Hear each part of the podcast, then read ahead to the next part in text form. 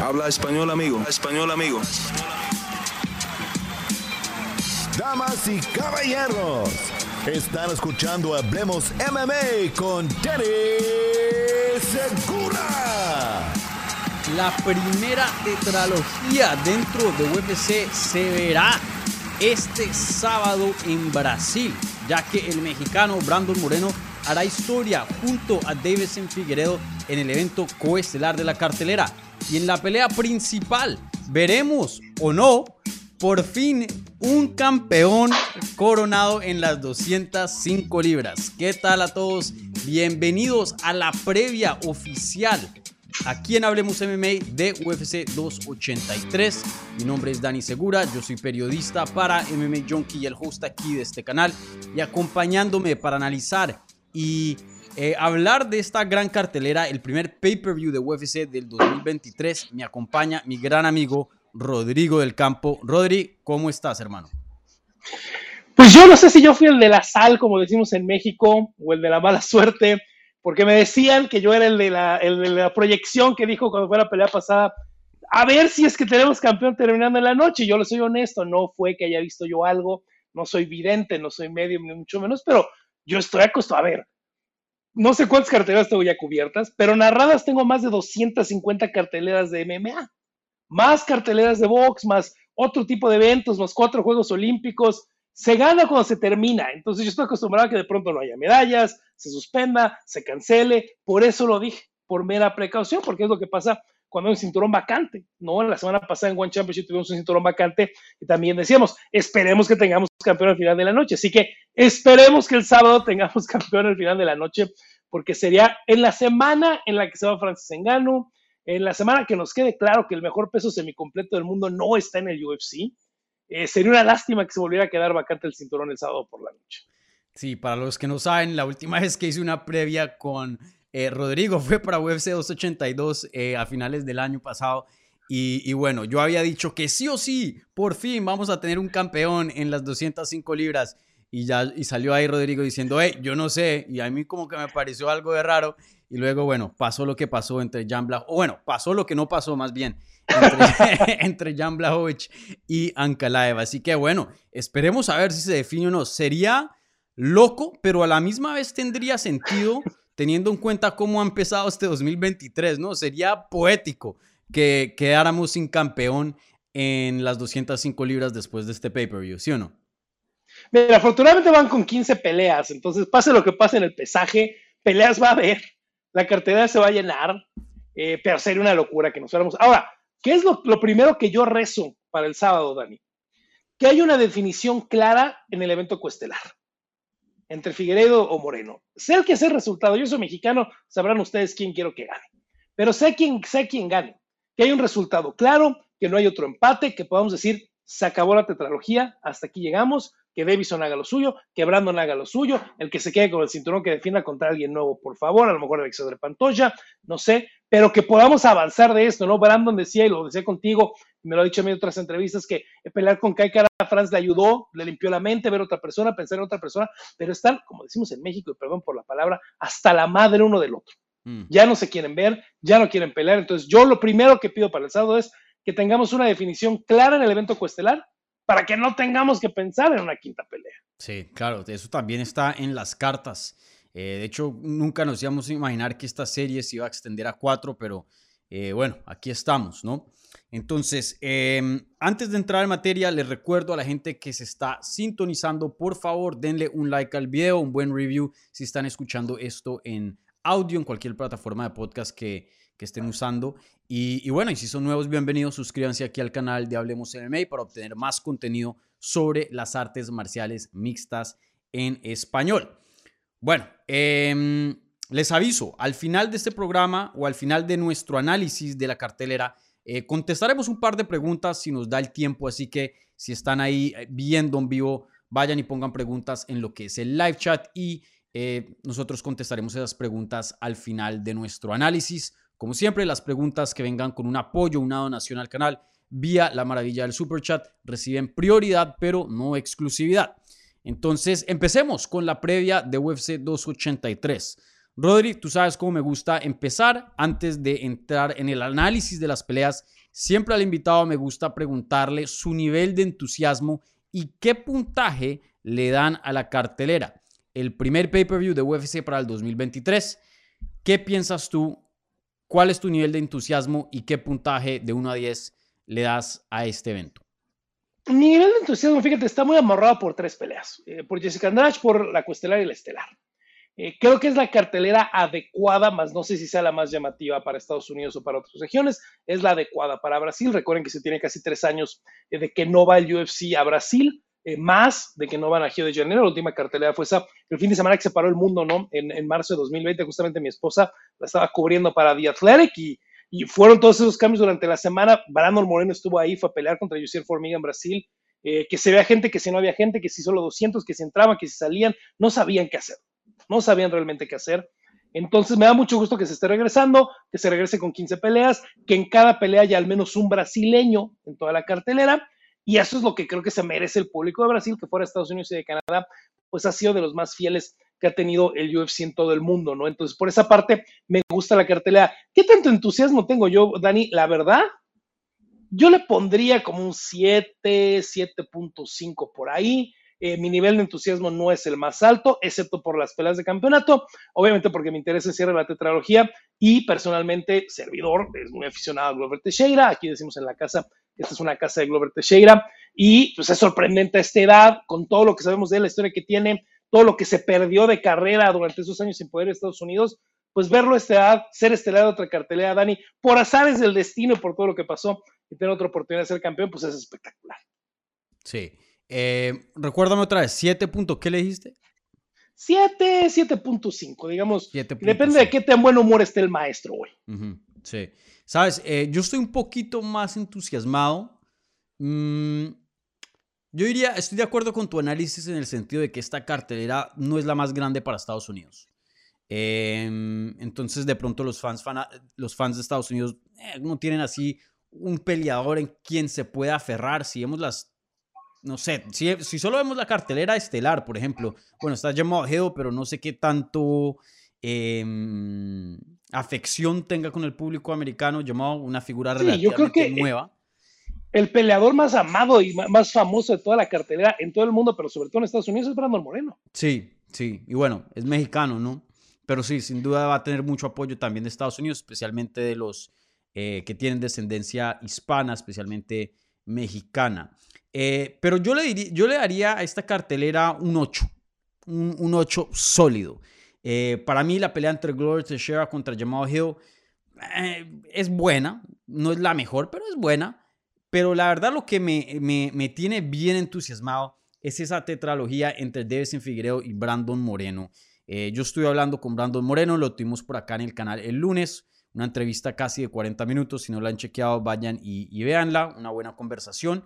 Y, y la verdad que em, la rivalidad más grande que ha habido en la historia de las 125 libras y dependiendo de cómo termine esta pelea, qué tipo de combate veremos, hasta podría entrar en una de las mejores, no sé, 10 rivalidades dentro de la historia de UFC. Eh, sin duda, eh, una rivalidad muy, muy interesante que nos ha dado peleas buenísimas y, bueno, ya, ha sido toda una, una saga em, que me la he disfrutado. Eh, pueda que ellos estén cansados, hartos de verse la cara y hacer miles careos, pero como fan, para mí que peleen cinco veces. Eh, yo, yo sí no tengo ningún problema que, que, estos dos estén peleando. Y bueno, más allá de eso, tenemos a Gilbert Burns contra el Neil Magny, una pelea buena. A mí me encanta ver a Jessica Andrade pelear, una de mis peleadoras favoritas. Paul Craig contra Johnny Walker, una pelea rarísima, pero me gusta. Em, bueno, eh, Tiago Moisés, un, un killer. Eh, y bueno, ahí hay varios. los hermanos Bonfim van a estar haciendo sus debuts. Terence McKinney, un prospecto que me encanta. Eh, mejor dicho, creo que hay lo suficiente para que llegue a un, un 8 sólido, en mi opinión. Eh, pero sin duda eh, me parece una cartelera buena. Bueno, Rodri, con eso a un lado, ahora sí entremos a lo que es el análisis de UFC 283. Ahora, aquí vamos a romper un poco de tradición por primera vez en Hablemos MMA. Estamos acostumbrados de empezar de arriba abajo y en esta vez vamos a cambiar el orden porque para mí el evento estelar de esta cartelera verdadero, el evento de la gente, del pueblo. Es Devesen Figueredo contra Brandon Moreno 4. Es la pelea más importante de la cartelera, en mi opinión, la que tiene más significancia para el deporte. Y, me sorprende que hayan puesto a Gloria Teixeira contra Jamal Hill como el evento estelar. Entonces, em, romperemos aquí tradición y empezaremos con el evento coestelar y después ahí sí pasamos al evento estelar y después el resto de las peleas de la cartelera principal. Entonces, eh, hablemos de esta pelea de campeonato de las 125 libras, Figueredo contra Brandon Moreno. Como mencionamos, la cuarta pelea entre estos dos atletas. Todas han sido peleas de campeonato, todas han sido peleas muy, muy buenas. Y esta va a ser una unificación del título, ya que Brandon Moreno ganó el título interino contra Kai Cara France en el verano, si no estoy mal, del 2022, en julio. Em,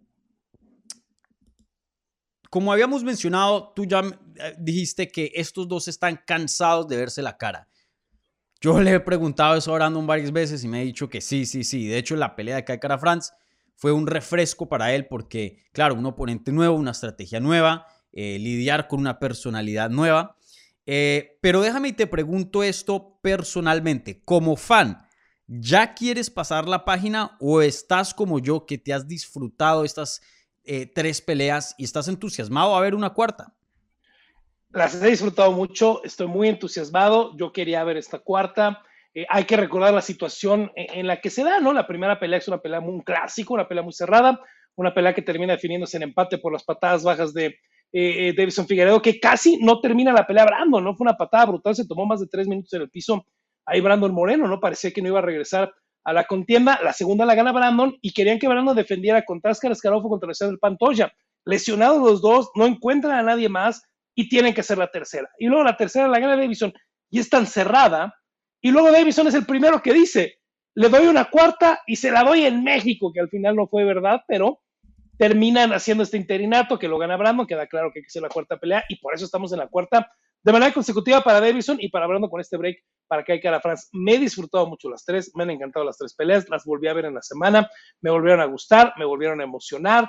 Creo que si tuviera que rankearlas, la tercera es mi menos favorita porque es la más estratégica, a lo mejor la más lenta, pero sigue siendo una gran pelea, ninguna de las tres ha decepcionado. Y es lo que lo ha hecho una buena rivalidad, ¿no? Es una rivalidad deportiva, porque creo que al momento de hablar es muy de un lado, ¿no? Davison dice unas cosas que no tienen ni sentido, Brandon se lo lleva muy tranquilo, y cuando hemos tenido ahí algunos pues, principios de rivalidad en, el peso mosca, pues eh, Davison y Jovi pues dieron una muy buena primera pelea, perdón, eh, Dimitrios y Jovi dieron una muy buena primera pelea, un clásico, para mí sigue siendo la mejor pelea de las 125 libras, y en la segunda lo fulminó Dimitrios. Y adiós rivalidad, ¿no? Ya no hay rivalidad. Entonces, definitivamente sí ha sido la mejor rivalidad de las 125 libras. Deportivamente, una de las mejores rivalidades en la historia del MMA. Estoy emocionado por ver una cuarta, pero también quisiera yo, Dani, honestamente, por el bien de todos, de la división, que sea el final. Mm. Sí, estoy de acuerdo con tu análisis. Eh, pienso que esta pelea muy, muy importante, y Brandon me lo decía, que esto es una de las mejores cosas que le ha podido pasar a la división. 100% de acuerdo. Han habido comienzos de rivalidad, como mencionas. Se pensaba, especialmente después de la primera pelea entre Demetrius Johnson y Joseph Benavides, el nivel que Joseph Benavides tenía en ese tiempo, por más de que había perdido, sabíamos que era un muy buen peleador y se pensaba que entre estos dos se iban a rifar el cinturón por varios años. Demetrius Johnson pues le apaga el fuego completamente y pone un fin a lo que se esperaba ver una, una rivalidad. Eh, Sejudo y Demetrius sí tuvieron una rivalidad, uno y uno, faltaba esa tercera pelea, pero pues por cuestiones de, de política de pronto, de contrato, eh, termina Demetrius Johnson en One Championship y ya nos podemos despedir de esa pelea. Sin duda, eh, Sejudo no va a regresar a 125 y dudo que Demetrius Johnson regrese a UFC. Entonces, y DJ, mira, aplaudirle a DJ, que fue a One Championship, e hizo una muy buena rivalidad mm. también, ¿no? Porque vamos a tener la, pelea, la tercera pelea con Adriano Moraes en mayo, que vale la pena, ¿no? Porque las dos peleas han sido muy buenas, cada quien ha finalizado una. La tercera creo que era obvia que tendríamos que verla entre DJ y, y Adriano Moraes. Y es duro, ¿no? Que Dimitri Johnson haya tenido a lo mejor su mayor rivalidad deportiva, al menos, fuera de UFC. Mm, sí. Entonces, eh, creo que esto empieza a crear historia en la división, ¿no? Y, eso es algo que le falta, porque es una de las divisiones más nuevas que tenemos eh, en este deporte, especialmente en el lado de los hombres, sino la más nueva, de hecho. Entonces, eh, creo que esta pelea es excelente. También comparto lo que dices tú acerca de por el bien de la división. De pronto sí es bueno pasar la página. Yo creo que el fan en mí en cuanto a una pelea, en cuanto solo a acción, me encantaría ver estos pelear mil veces. Pero sí, hay una lista larga de contendientes que se está formando y pues eh, el campeón tiene que, visitar y darle sus, oportunidades a esos contendientes. Entonces, eh, por esa razón sí me gustaría de pronto pasar la página. Eh, pero me gusta que hayan cuatro. Y bueno, historia. La primera tetralogía que hemos visto en la historia de UFC, literalmente han peleado en el 2020, 21, 22 y ahora pelearán en el 2023. Eh, algo que nunca se ha visto y, bueno, eso, eso también me, me, encanta, ver historia, ¿no? Eh, ¿Qué crees tú eh, en cuanto entrando a esta pelea? Los dos han tenido cambios muy grandes en lo que es el campamento.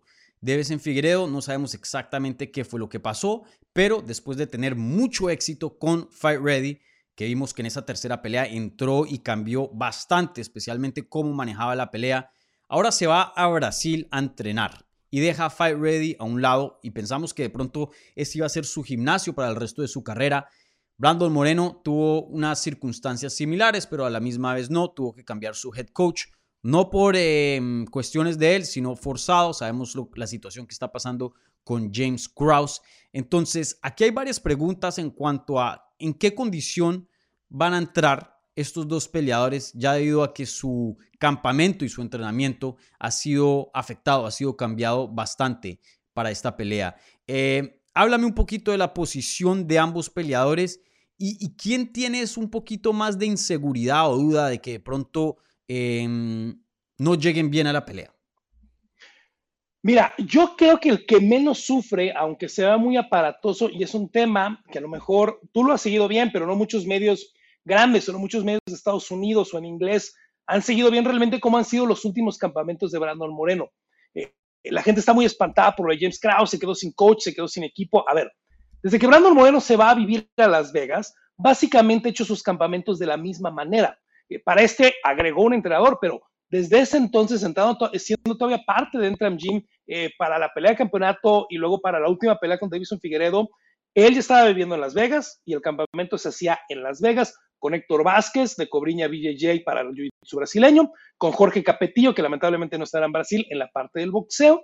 Y en las primeras peleas no pudo y lo hacía solo yendo a Tijuana y después para la de Cara France regresó a poder estar con él en Las Vegas con Pedro Joya, Pedro Joya que ha sido su crew de Muay Thai desde Tijuana y ahora Pedro está con él en Las Vegas trabajando. E, e, es un campamento muy al estilo del boxeo y de ahí iba por temporadas a Entram o cerraba al, eh, a final en Entram y para la pelea que hizo con James Krause, que fue la pelea de Cara France, hacía lo mismo.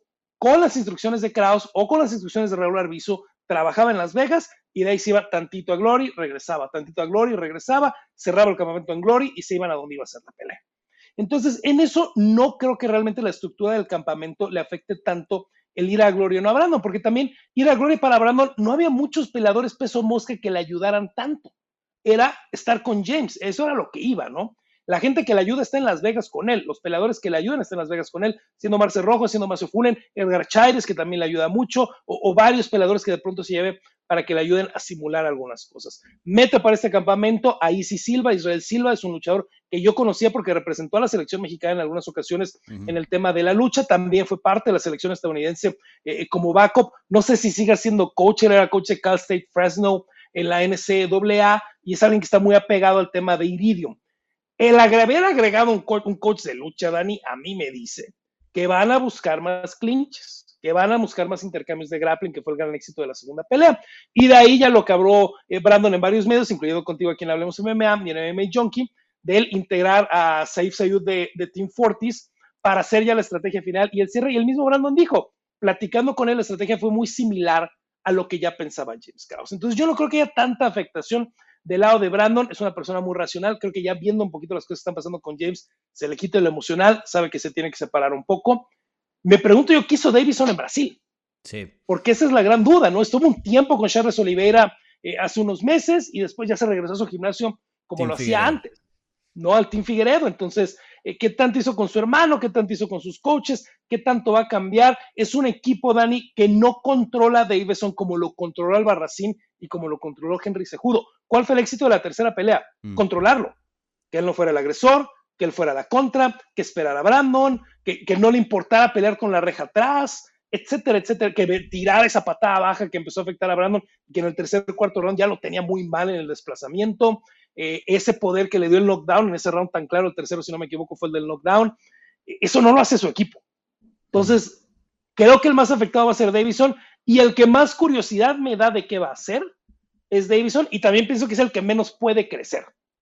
Sí, estoy de acuerdo contigo.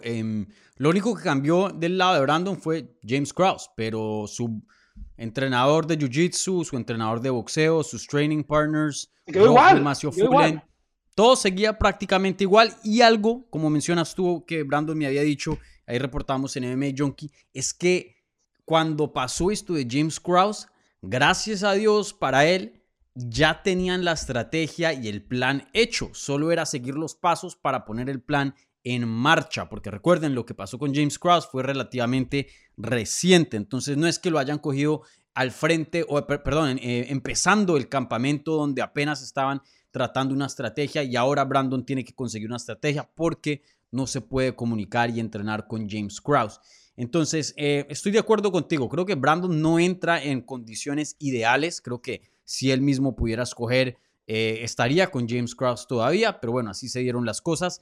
Y sí, yo tengo preguntas muy grandes acerca de Davison Figueredo, porque claramente em, él entrenando con Team Figueredo, con su propio equipo, y él lo había dicho, llegó a ser campeón, llegó a ser un muy buen peleador, sí, claro, pero no tenía mucho la disciplina. Lo habíamos visto en el peso cuando peleó contra Joseph Benavides.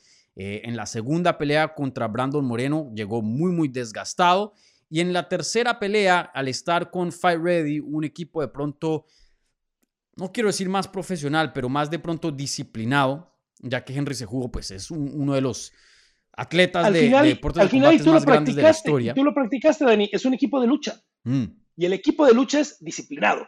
A esto lo entrenamos, esto comemos, esto tienes que pesar, esto vamos a hacer hoy, esto vamos a hacer cada hora.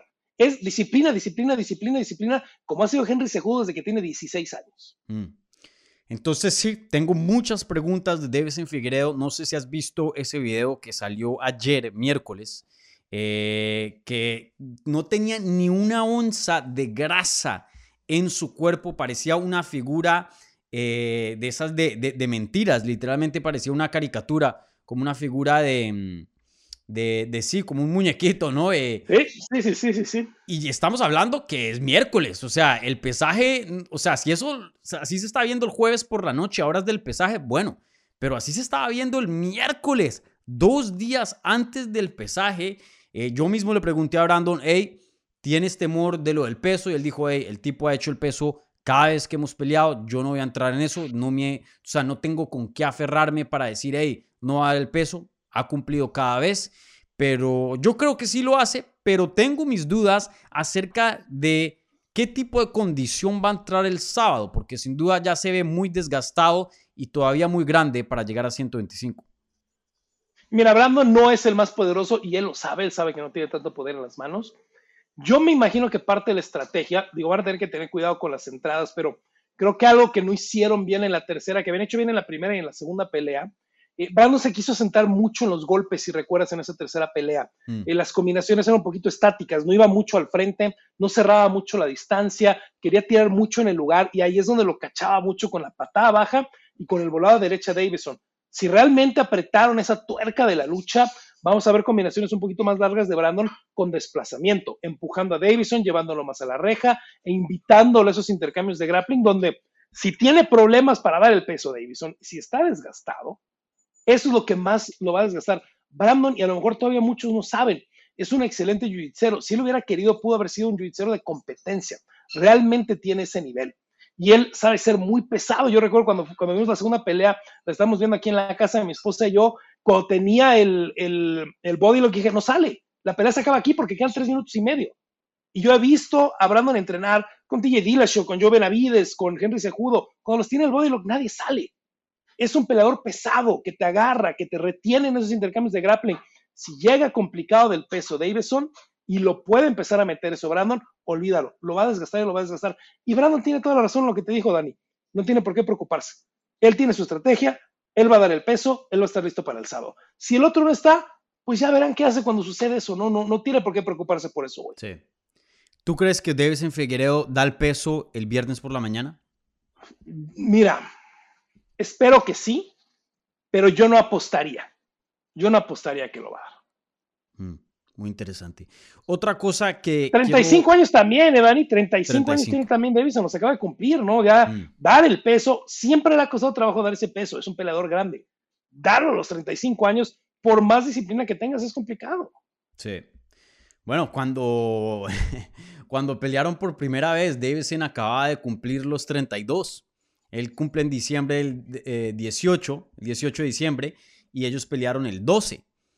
Eh, no, perdón, tenía 31 años de edad, hoy día tiene 35. Eh, Hay una diferencia muy grande entre, entre e, esas dos fechas. Entonces, eh, sí, muy interesante. Veremos, veremos. Ojalá que por la historia, porque creo que si en Figueiredo no da el peso y se anula eh, de parte de él una pelea de campeonato, así Brandon Moreno acepte, se pierde algo de valor eh, y de significancia ese combate. Entonces, por, por historia, por la rivalidad, ojalá que Davison, y por Brandon también, obviamente, y los fans, ojalá que Davison sí el peso mañana por la mañana. Y sabes que un peleador tan, de tanto poder como Davison, tampoco le quieres dar ventaja si él sale pesado y le quitaran el cinturón y solo Brandon pudiera ser indiscutido al final, eh, tampoco le quieres dar esa ventaja. Es un peleador que pega muy fuerte, que se mm. sienta mucho en el golpe y dos, tres libras de diferencia en la báscula es muchísimo en esa división. Sí, sí. Eh, de lo que Brandon no me dijo esto, pero lo que más o menos me dio a entender cuando le pregunté lo del peso es que él no está preocupado y él dijo, y bueno, que, que, que no de peso, eso significa más dinero para mí, porque obviamente le ponen un penalty lo penalizan y, le pasa algún porcentaje de su dinero a Brandon. Entonces, de lo que tengo entendido, Brandon Moreno va a aceptar la pelea pase lo que pase, a menos que Davison falle así como Hamza Shimaev de 7 libras o algo así, de pronto pueda que sea eh, una conversación diferente. Pero si es algo que es a, lo que estamos acostumbrados, una, dos libras, creo que la pelea sigue en pie. No, y si falla por mucho, apriétalo, porque recuerden que la multa es negociable. Mm. Luego hay hasta peleadores y entrenadores que no saben, ¿eh? La multa, no es del, la, multa del 20% es un estándar, pero la multa es negociable. Mm. Entonces, si se pasa por mucho, apriétalo. Quiero 40% de tu bolsa. Y que no pelear? Quiero 40%. tanto el día de la pelea. A veces pasa eso. Quiero 40 y rebote, 40 y rebote. Mm. Y si no, pues es tu culpa. Y de ahí negocias y acabas en 30 y acabas en un rebote un poquito más grande, pero lo tienes que apretar así. No diste el mm. peso, bueno, vamos a apretarlo, que realmente te cueste y que si pierdo yo, bueno, pues al menos me vaya con bastante dinero más. Sí. Bueno, veremos a ver, ojalá que sí dé el peso.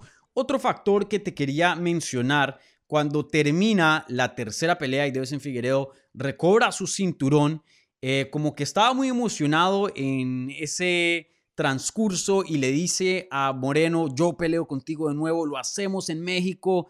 Se habló, hubo yo creo que bastante entusiasmo, pero al fin del día las cosas no se dieron. Hoy día se da, es en Brasil, ni siquiera en Estados Unidos eh, se da en Brasil, en la casa de Davison Figueredo, eh, ya en lo que fue eh, los primeros careos de la semana, ya empezó un poco el, el va a morir.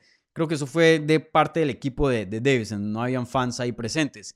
Pero tú sabes, Brasil ha sido uno de los países que más le brinda ventaja a sus peleadores como peleadores caseros, peleadores de casa, y sabemos que el público afecta mucho a veces a los, a los visitantes. La verdad que ese público se, vuelve un factor que de pronto en otros países o en otras áreas no lo es. Eh, cuéntame, ¿qué tanto crees que eso va a ser aquí un factor? Porque Brandon Moreno peleó con él en Glendale, Arizona, en Anaheim, California, eh, dos lugares que aunque son en Estados Unidos, con una población mexicana muy, muy grande. Sin duda era el peleador de casa en esas dos ocasiones. ¿Tú qué esperas para Brandon Moreno y crees que esta pelea va a ser afectada por el hecho de que esté en Río, en Brasil? Mira, lo de México, yo creo que Henry Sejudo le dijo a Davison Figueredo lo caro que es tener que, tener que hacer un campamento aquí para pelear. Porque si quieres pelear en esta altura, tienes que estar seis semanas aquí en México, concentrado, lejos de todo, a más de 2.200 metros de altura, y sale bastante caro. Y porque Henry lo llegó a hacer, entonces, y Brandon lo llegó a hacer y saben lo caro que es. Y yo creo que de ahí fue no, no, no, México ya no, México ya no. Brandon cuando peleó con Jussier Formiga en esa función de 2020 que acabó siendo su público, eh, déjame decirte, Brandon, eh, Dani, que Brandon me dijo, yo estoy emocionado por salir en el túnel y que me griten que me voy a morir. Porque ese es, y, Marcelo Rojo lo describe muy bien, ¿no?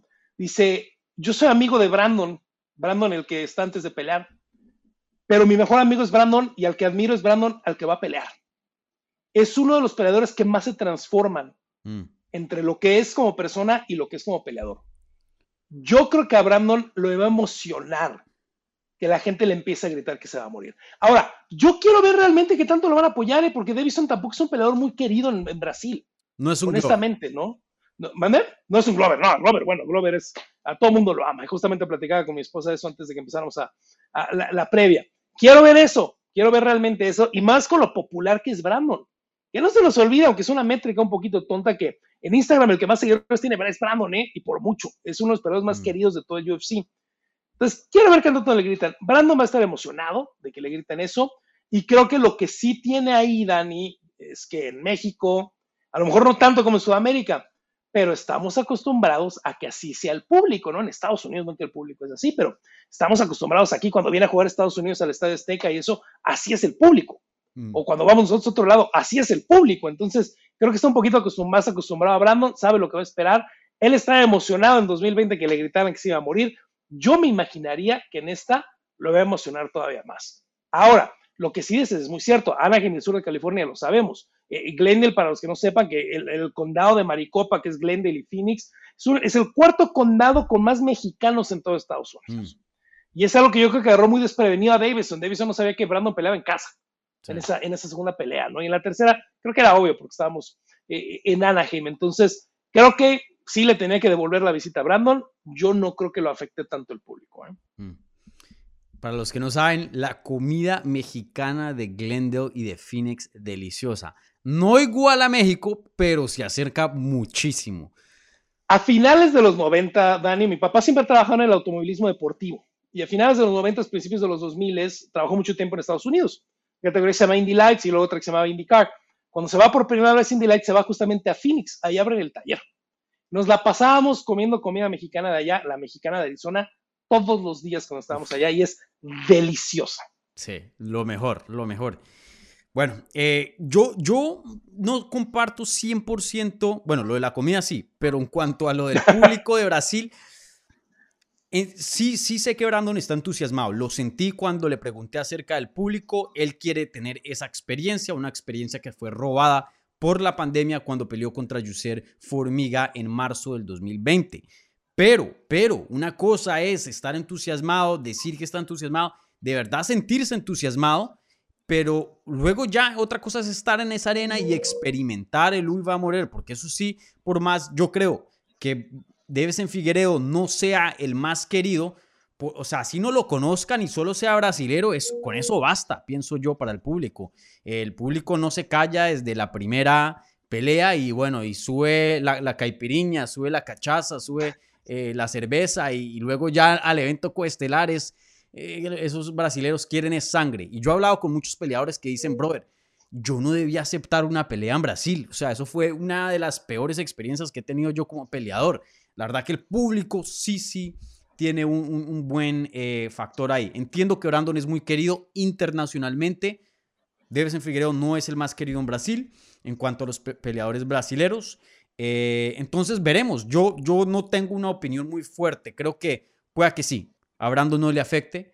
Pero también le dejo ahí un espacio a, a ver qué pasa. Porque otra cosa, vuelvo y lo digo, es decirlo. Y otra cosa ya es la práctica. Entonces, ahí veremos. Fuera de broma, ahorita lo que dices del alcohol es importante. Hay que recordar que en Brasil las carteras empiezan tardísimo. Claro. Por el tema del horario. El main card va a empezar a la medianoche. Brandon Moreno y, y Davison Figueroa se van a subir a pelear como a la una y media de la mañana, ¿eh? Entonces, un público que ha estado ahí desde las 7 de la noche y de pronto es la una y media de la mañana, eh. Eh, sí va a ser un público hostil, ¿eh? Sí, 100%. 100%. Bueno, ahora otra cosa que quiero hablar que también es importante para esta pelea, otro ángulo, es qué va a pasar con el perdedor. Y, yo sé que de pronto esta pregunta es un poquito mejor para el análisis de UFC 283, ya teniendo el resultado y cómo fue el desempeño, pero sin duda toca hablarlo también entrando al combate. Porque hablamos de la importancia de esta pelea históricamente hablando, la rivalidad más grande que ha habido en las 125 libras. En cuanto a peleas de campeonato, una de las más grandes, sin duda las de Demetrius fueron muy grandes, pero esta está yo creo que ahí arribita. Em, pero ya sabemos que a veces cuando tú estás 0 y 2 contra el campeón, eso es una sentencia en cualquier división. De pronto, si eres un Max Holloway o, un Robert Whittaker, hasta de pronto, a veces hay algunas personas que pueden sacar una tercera pelea. Pero estos ya, si pues se llega a la pelea el sábado, ya van a pelear cuatro veces.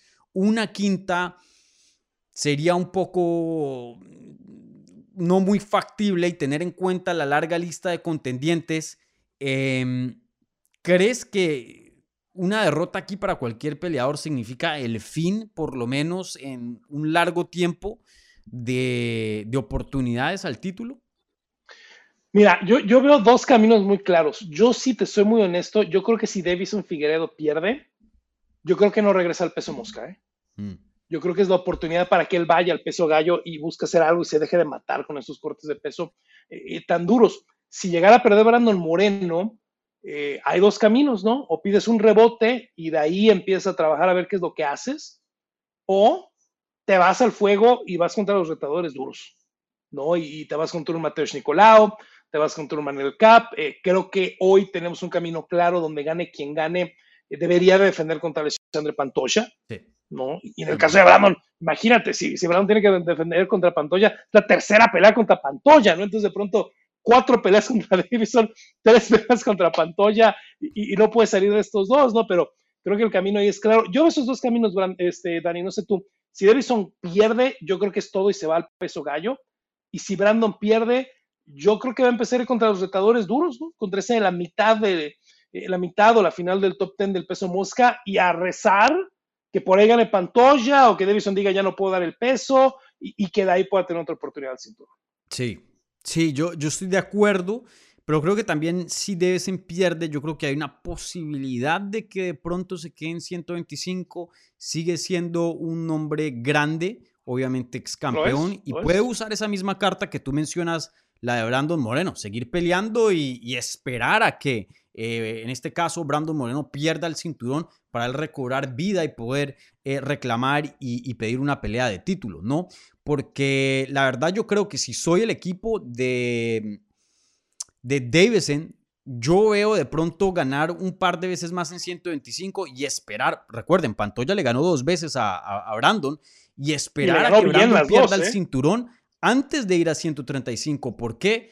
135 es la división más difícil hoy día del deporte. O sea, es un plan B, pero ni siquiera es un plan B. Yo lo pondría como un plan C, porque subirte a 135 con esa larguísima fila de contendientes, eh, pierdes algo de la ventaja de poder, algo que eh, pues lo ha puesto por encima de muchos peleadores en 125. Tienes 35 años de edad aún, aún así que hayas perdido contra Brandon eh, varias veces, aún yo diría que los mejores chances de obtener otra pelea de título son más grandes en 125 que 135. No sé si, si, si por lo menos entiendes mi punto. No, no, no, estoy de acuerdo contigo y te entiendo. Yo lo único que sé es que si Davison alguna vez se va a las 135 libras, Dani, hay una pelea que es la que yo quiero ver primero y es la que me encantaría ver cuando él llegue. Davison contra Adrián Yáñez. No había pensado en esa. Está buena. Me gusta bastante, bastante, bastante. Buen tamaño los dos, rápidos los dos, pegan fuerte los dos. Sería un tirote. A mm. cinco rounds, estelar de un Fight Night, Adrián Yáñez contra Davison Figueroa. Toma mi dinero, toma mi dinero. Eh, ya, les gustó más la idea de las 135 libras, ¿verdad? De pronto, una pelea en 135 y a ver qué pasa en 125, así como Jessica Andrade lo, lo ha hecho subo, bajo, subo, bajo y a ver qué Subo, me espero y luego vuelvo y bajo cuando las cosas estén un poquito más favorables para, para ella, bueno, en este caso para él con en Figueredo. Entonces veremos, pero sin duda yo creo que eh, aquí esta pelea es muy, muy significativa, no solo por la historia, pero el que pierda, y especialmente si pierde de una manera dominante, se le pone complicada la cosa. Creo que más para Davison, teniendo en cuenta la edad, em, pero también para Brandon, no crean que se le pone difícil la cosa si llegara a perder contra, contra Davison acá. Vamos a ver, vamos a ver cómo se acomoda, pero sí, se pone complicado para los dos, pase lo que pase. Sí. Bueno, ya hemos hablado un montón de esta pelea, pero me parece que se merecía eh, la gran parte de este programa, ya que me parece la pelea más grande de UFC 283. Rápidamente, dame tu pick para este, tu predicción para esta pelea. Brandon Moreno por triángulo en el cuarto. Ok. Ok. Yo yo esta sí la he estado sudando. Yo pienso, me voy con más con, con Brandon Moreno, decisión, pero no sé, me huele por ahí otro rear naked choke, otro mataleón. Sí, la, la, el mayor, las mayor número de sumisiones que tiene Brandon en su carrera son mataleones, es su mejor sumisión. Eh, el body lo que tiene, y me lo han dicho muchos peleadores importantes, dicen es una locura. O sea, ya que, ya que te atrapa con las piernas es una locura. Por lo mismo, creo que si por ahí le logra dar la vuelta a Davison y le sube las piernas, si le llega a enterrar el triángulo Brandon, que también lo tiene muy duro, no sale ni de broma. Se queda dormido ahí Davison. Sí. Vamos a ver con Brandon Moreno, finalización, Mataleón, tercer round. Como la segunda. Exacto, exacto. Perfecto. Bueno, ahora pasemos, ahora sí al evento estelar de la cartelera. Vuelvo y lo digo, aquí rompimos un poquito de tradición en Hablemos MMA. Pero antes de eso, eh, les recuerdo a la gente que, por favor, regálenle un like a este video si son tan amables, un buen review si están escuchando esto en audio. Ya llegamos a 300 personas en vivo, así que eh, gracias por su sintonía. Eh, bueno, ahora hablamos del evento estelar, pero en mi opinión también la opinión de Rodri, la segunda pelea más importante de la cartelera. Gloria Teixeira se enfrenta a Jamal Hill por el cinturón vacante del peso semipesado. Eh, empecemos con esta pregunta. Rodri, ¿esta era la pelea correcta? ¿Esta era la decisión, la ruta correcta después del desastre que vimos en UFC 282, ese empate entre Jan Blachowicz y Ankalaev? Eh, fue impulsiva, pero sí. Eh, creo que de manera promocional sí. Eh, sin fijarnos en los, en los rankings, ni mucho menos. No lo vas a poner a Antino Smith, que era el oponente de Jamal Hill para marzo, porque ya perdió contra Glover Teixeira, ya tenía sus oportunidades de campeonato.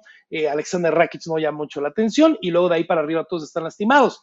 con Jamal Hill tienes, pues, esas varios filos promocionales, ¿no? Es alguien del Contender Series, que ha tenido knockouts espectaculares, peleas también para el olvido, como la de Paul Craig por ahí, ¿no? Pero que tiene knockouts espectaculares, que llaman la atención, que es fácil de promocionar. Y del lado de Jamal Hill, yo lo estaba pensando estos días, Brandon, hablando de cómo va a ser el shock en arena con los brasileños. Te voy a decir una cosa. Yo creo que es mejor para él que haya sido tan rápido esto, que le han dicho, oye, en un mes peleas en Brasil, en tres semanas peleas en Brasil, a que hubiera sido una pelea que lo hubiera anunciado con tiempo y que estuviera dos, tres meses pensando, oye, yo nunca he salido del país, voy a ir a Brasil, me van a gritar hasta de lo que me voy a morir. ¿Qué va a pasar? ¿Qué me va a decir la gente? ¿Dónde voy a pelear? Yo creo que lo mejor para él es, a ver, estás en forma, ya estabas entrenando, si no es marzo, tu ideal hubiera sido marzo, pero por lo que entiendo saben que no se pone, no se descuida mucho entre campamentos. Vas rápido en enero y yo creo que a veces eso es mejor, Dani, porque ni siquiera están pensando en las ramificaciones o en lo que está sucediendo, porque ni tiempo, ¿no? Estás pensando en dar el peso y en entrenar todo lo que pasó para la pelea y se acabó. Hmm. Sí. Estoy de acuerdo contigo. Em, esta decisión sí fue extraña, fue impulsiva, como mencionas tú. He visto harta crítica. Muchas personas dicen, no, haga una revancha inmediata. Em, a mí, idealmente, antes de que se hubiera pactado esa pelea, me hubiera gustado, para mí, la opción número uno, después de que Jiri Prochaska había dejado el cinturón vacante, era Jan Blachowicz contra Glover Teixeira o Ankalaev contra Glover Teixeira. Para mí, el ingrediente principal en una pelea vacante de título era Glover Teixeira porque eh, era el que estaba supuesto a pelear contra Jimmy Prochaska en el primer lugar.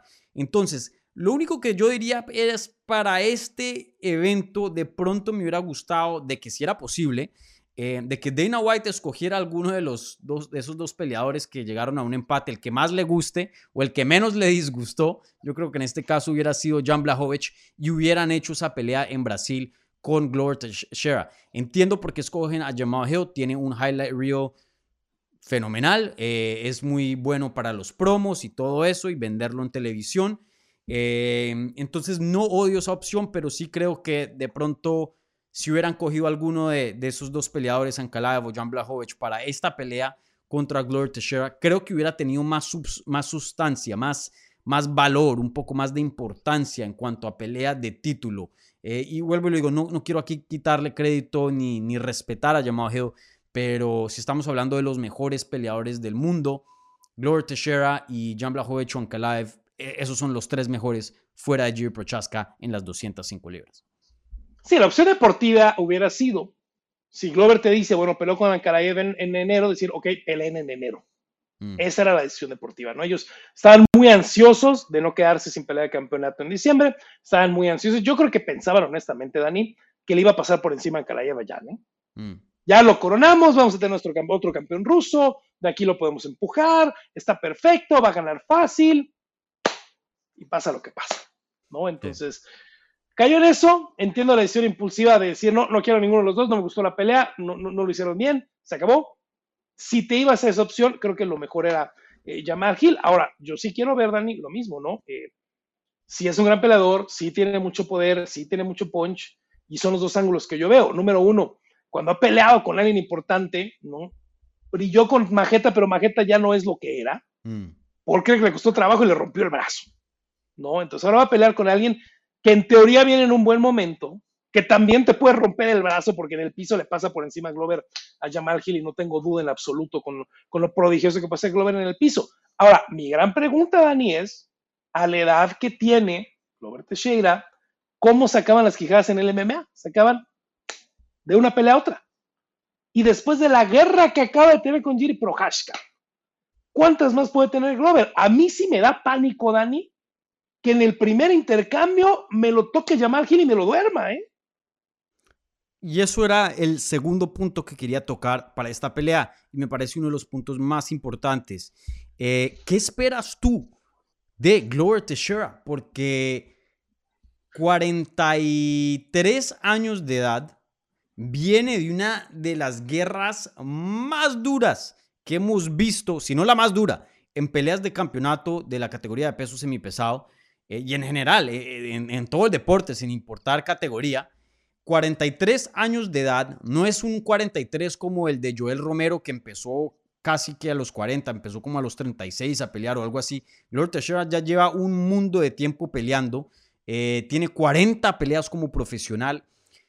¿Qué esperas tú de Glover Teixeira? ¿Crees que ya vimos exprimir lo último que quedaba de él en cuanto a peleador élite lo dejó en ese combate con G. Prochaska?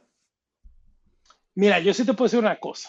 he tenido el gusto de estar en muchas carteras de MMA en mi vida, de haber narrado más de 250, de haber presenciado muchas de muchos niveles, incluyendo UFC. Eh, yo estuve esa noche en el Apex cuando peleó Jiri Prochaska con Dominic Reyes. Pocos peleadores me ha tocado ver que golpeen tan fuerte como Jiri. ¿eh? pocos, realmente son pocos, contados con la mano los que tienen el poder que tiene Giri. Yo veía la pelea con Glover y yo no entendía cómo seguía de pie Glover. No lo entendía. Entonces, no, puedo entender el castigo que yo creo que ha sido el más grande que ha recibido en su carrera Glover, a pesar de peleas contra John Jones y, otras derrotas duras, muy duras que ha sufrido, ¿no? Eh, yo creo que es lo, yo creo que lo que van a hacer es si van a ir con un plan de juego, Dani, de no arriesgarse, de intercambiar lo menos posible. Sabemos que Jamal Hill no puede defender un derribo para salvar su vida. Eh, clinch, grapple, cansarlo, boxeo sucio e intentar terminar un poquito rápido este asunto, eh, porque también cuidado si se extiende. Eh. Yo no sé cómo le vaya de cardio a Jamal Hill, pero generalmente tiene buen cardio, generalmente sigue pegando bastante fuerte al final de la pelea, lo demostró en la pelea contra Majeta Santos, y si Glover al hacer una estrategia así se me cansa mucho, me lo van a sentar en el cuarto y en el quinto y, ahí no sé qué va a pasar, ¿eh? E, el poder de llamar Giles a mí lo que, me, lo, que me sigue presionando mucho. ¿Qué tanto lo va a pegar o no? No sé qué tanto, pero en 25 minutos lo va a alcanzar, ¿eh? Y lo va a conectar bien dos, tres veces mínimo. ¿Qué tanto todavía tiene la quijada Glover Teixeira? Pues ahí sí aventamos una moneda al aire, Dani, a ver qué pasa el sábado. Sí. Igual, yo, yo no tengo un análisis eh, de, sí o no. Yo no tengo ni idea en qué condiciones va a entrar Glover Teixeira. Eh, pero no me sorprendería si, porque ya nos ha sorprendido muchas veces, si Glover Teixeira sigue con una quijada, pero de acero, y le pegan 10 mil veces y no, nada le pasa y gana una pelea así loquísima, no me sorprendería. Creo, creo que eso está en las cartas. Pero así como también eso, esa posibilidad existe, creo que es muy probable que le toquen la quijada una vez y para afuera. Así como le pasó a Dominic Reyes en su último combate. Eh, creo que eso es muy posible porque ese tipo de guerras que tuvo, como la que vimos con Jiri Prochaska, cambian a los peleadores. También otra cosa que mucha gente se le olvida, por más de que este peleador sea joven, quién sabe cómo regrese Jiri Prochaska también, porque a él también eh, tuvo su, su daño en ese combate. Entonces, para mí, esa es la pregunta más grande entrando a este combate. Otra pregunta que te quería hacer y la debía haber hecho al principio del análisis de esta pelea. ¿Por qué crees tú que escogieron esta pelea como evento estelar? Por la popularidad de Glover, pensaría yo, Dani. ¿No? Eh, tienen ese... ¿No crees que no siempre... hoy día es más popular que Glover? Pero no en Río. No mm. en Río. Pero bueno, todavía estaría en el evento coestelar. Mira, te voy a decir una cosa. Sabemos que siempre se escudan bajo el. Es que la división más pesada es la estelar, pero aunque no, no siempre lo, lo hacen, ¿no? Eh, yo creo que siguen teniendo esa mentalidad de que el peso mosca no vende, de que vende más el peso semicompleto y de que el semicompleto va a vender más boletos en Río. Yo creo que hubieras puesto a quien hubieras puesto si iba a llenar la arena en Río. No tenía problema alguno. Mm. A lo mejor por veteranía, por peso, le quisieron dar más a Glover. Y, en, Río me tengo que acordar, pero yo creo que mediados de 2019 no iban, ¿eh? son casi cuatro años de no ir a Río. Mm, sí, sí, esas...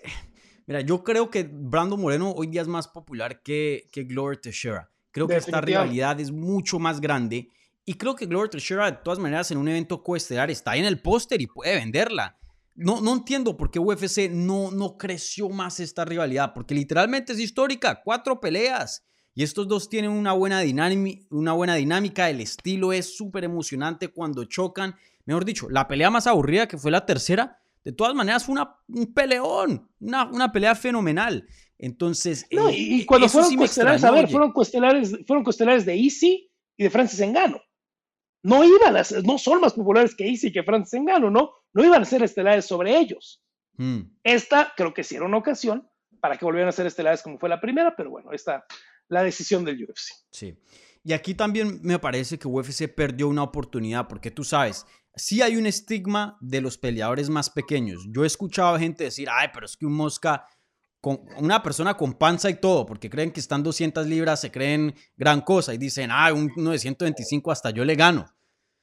Creo que también ponerlo en un evento estelar creo que también ayuda a arribar mucha de ese estigma y, un problema que UFC ha tenido de vender estas divisiones más livianas, de ponerle un poco de, fuerza y decirle no, estos dos son peleadores élite, vayan y vean ese pay-per-view, violencia garantizada y sí o sí pues creo que lo va a ver en esa pelea y, bueno, eh, también un poco de, romper eso, ¿no? Mira, para los panzachelera, como les decimos aquí en México, eh, déjenme comentarles que una peleadora peso átomo de 105 libras los duerme, ¿eh? Sin mucho problema, no tienen ni idea de lo que están hablando. Y uno de 125, yo creo que me los manda al hospital. y una peleadora de 125 me los manda al hospital, no tiene problema. Ah, ¿Te imaginas un golpecito de Figueredo? No, no, no, no. No, no, no, duele, ¿no? No, no, no, gracias. No, a ver, ¿te imaginas un golpecito de Alejandra Lara, de Karina Rodríguez, que sus 125? No, gracias. No, no, no, ¿para qué? No, no, no mm. quiero, no. Sí. Bueno, entremos ahora a el pick oficial. Eh, Gloria Teixeira contra Jamal Hill. ¿Quién se queda con el cinturón de peso semipesado? Y no me digas de pronto no va a haber campeón al final de la noche. Por favor, no empieces con esas. Eh, mira, como diría mi esposa, la brasileña Fernanda Prach, que algunos de ustedes conocen, eh, este es una casa de globo. Así que aquí, en esta casa, en la casa Prates del Campo, eh, gana Glover Teixeira y yo creo que somete a Jamal Hill. Mm, igual yo. Pienso que Jamal Hill obviamente tiene un chance de ganar este combate debido a su poder de knockout, debido a que no sabemos muy bien qué versión de Glover Teixeira entrará dentro de esa jaula. Pero Jamal Hill, miren, en su último combate que fue contra Thiago Santos. Thiago Santos por gran parte de esa pelea le ganó en lucha. Y seis derribos, Dani, sin no problema es un alguno, es seis. Es un striker y tiene media rodilla.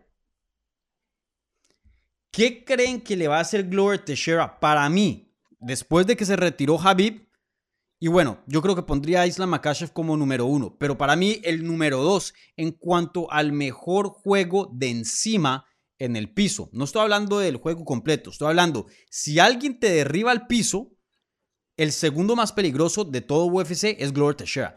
Tiene un jiu-jitsu excelente, básico, tradicional, pero efectivo, es pesadísimo, se hace pesar, un ground and pound buenísimo, sumisiones buenísimas. Rara vez se pierde Gloria Teixeira, se ve, perdón, Gloria Teixeira perder una posición. De, por eso la pelea contra Jiri Prochaska fue tan loca, porque eso no se podía uno imaginar que alguien se podría salir de esas posiciones abajo de Gloria Teixeira. Yo pienso que si Thiago Santos te puede derribar y controlar, Gloria Teixeira mm, puede hacer lo que quiera. Entonces. Mira, yo, yo, creo que en, mi predicción, en algún momento el primero o el segundo, va a encontrar la oportunidad de Glover para hacer ese tan bonito double leg que tiene. Mm. Vámonos para abajo, media guardia, coditos, coditos, hasta que me des tú solito la espalda. Vámonos, batallón, y nos vamos a celebrar. Yo me voy a ir con sumisión, triángulo de brazo, primero, segundo round. puede, ser, ¿eh? puede ser, ¿eh? Lo de arriba, hasta media guardia. Pasa side control. Vámonos y con permiso. Eso es lo que yo pienso. Sacamos la cadena. Y fíjate que alguien como, como Gil, con el tamaño que tiene Dani y con la experiencia que tiene Glover, no es tan loco que lo pueda someter con un brazo de triángulo en media guardia, ¿eh? Nada más metiendo el peso. Mm, Nada, el tamaño de los brazos que tiene Jamal Gil y todo, eh, no, no, no, estaría tan loco que lo pudiera terminar de esa posición, ¿eh? Sí. Pero yo sí pienso que Jamal Hill, por más de que lo vea perdiendo este combate, él tiene un futuro muy grande. Eh, va a ser uno de los contendientes y va a estar peleando por el título nuevamente, pienso yo. Eh, creo que esta oportunidad le está llegando muy temprano en su carrera, en mi opinión. Mira, yo no simpatizo mucho con él, pero es un super peleador. Mm. Es un super peleador y, después de lo de Paul Craig, la manera en la que lo dominaron, la manera en la que le fracturaron el brazo y la manera en la que regresó, eh, me queda claro que es un peleador que puede perder, que puede perder feo, de mala manera, y que va a rebotar y que va a regresar bien. Sí, sí, 100%. Bueno, ahora entremos a el resto de la cartelera principal. Igual quiero analizar otra peleita. Em, y, les recuerdo a la gente, eh, si nos da el tiempo, al final vamos a contestar algunas preguntas. Entonces, si quieren dejar ahí un comentario, por favor, eh, vayan y usen lo que es el live chat. Como siempre, las preguntas que vengan vía el super chat con un apoyo al canal reciben prioridad, pero no exclusividad. Bueno, Rodri, eh, rápidamente em, pasamos a la pelea de Welter, la pelea antes de los dos combates de campeonato. Gilbert Burns contra Neil Magny. No quiero tardarme mucho tiempo en esta pelea, pero ¿te sorprende de que Burns esté peleando contra Magny? No lo quiero respetar acá, un veterano que ha hecho cosas muy grandes, pero para mí, después de esa pelea de Hamzat, yo sentí que Gilbert Burns como que se volvió una estrella y una de las figuras más grandes de la división y de este deporte. Esa guerra fue legendaria, fue el primero que le puso el pare a Hamza Shimaev. Eh, ¿Te sorprende que no esté contra un Colby Covington, contra, no sé, una pelea de más alto perfil? No, y exactamente por lo que dices. Yo estoy casi seguro que nadie, mira, y esto es yo sin saber, estoy, estoy suponiendo. Yo creo que nadie del nivel de un Colby le, le quiere aceptar una pelea de Gilbert porque no está en la, a lo mejor no es la que te dé la pelea de campeonato ya, después de que peleó mm. contra Hamzat. Yo pensaría que todavía le puedes ganar a Gilbert Burns y levantar la mano y decir, oigan, sigo yo, vean a quién le acabo de ganar. Eh, y, es un peleador durísimo de ganar. Yo, yo honestamente creo y respeto mucho a Neil Magny y respeto mucho su carrera. Yo creo que le va a pasar por encima a Gilbert Burns el sábado. Sí, 100%. Y sí, todo el respeto a Neil Magny, una persona que nunca ha huido, eh, huido de una pelea difícil, de un reto. Él quiere a todos los rusos. Él quiere a, todos los más duros que no tengan el, hype del público. Mejor dicho, un peleador que toca respetar muchísimo, muchísimo. Em, ¿Qué tan lejos ves a Gilbert Duriño Burns de una pelea de campeonato? Porque sin duda, como lo mencionas, ahí hay una política en la división. Creo que eso va a jugar en contra de él, pero es un peleador, es un peleador extraordinario y sin duda va a seguir ganando, pienso yo.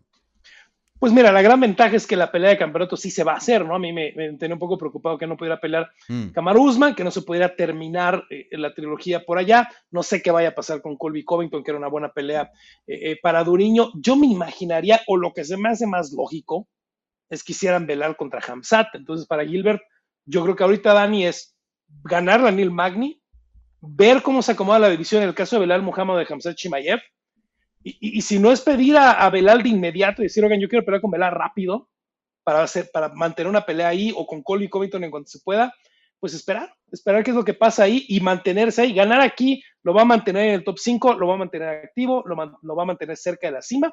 No se puede confiar, tiene que ganar, tiene que ganar bien. Siempre hay lesiones, Dani, siempre pasa algo, siempre puede haber ahí una ocurrencia en la parte alta, no sé si puedan arreglar un contrato con Colby Covington hoy en día o no, veremos qué es, pero yo creo que Gilbert si se puede quedar ahí va a estar en buena posición. Sí.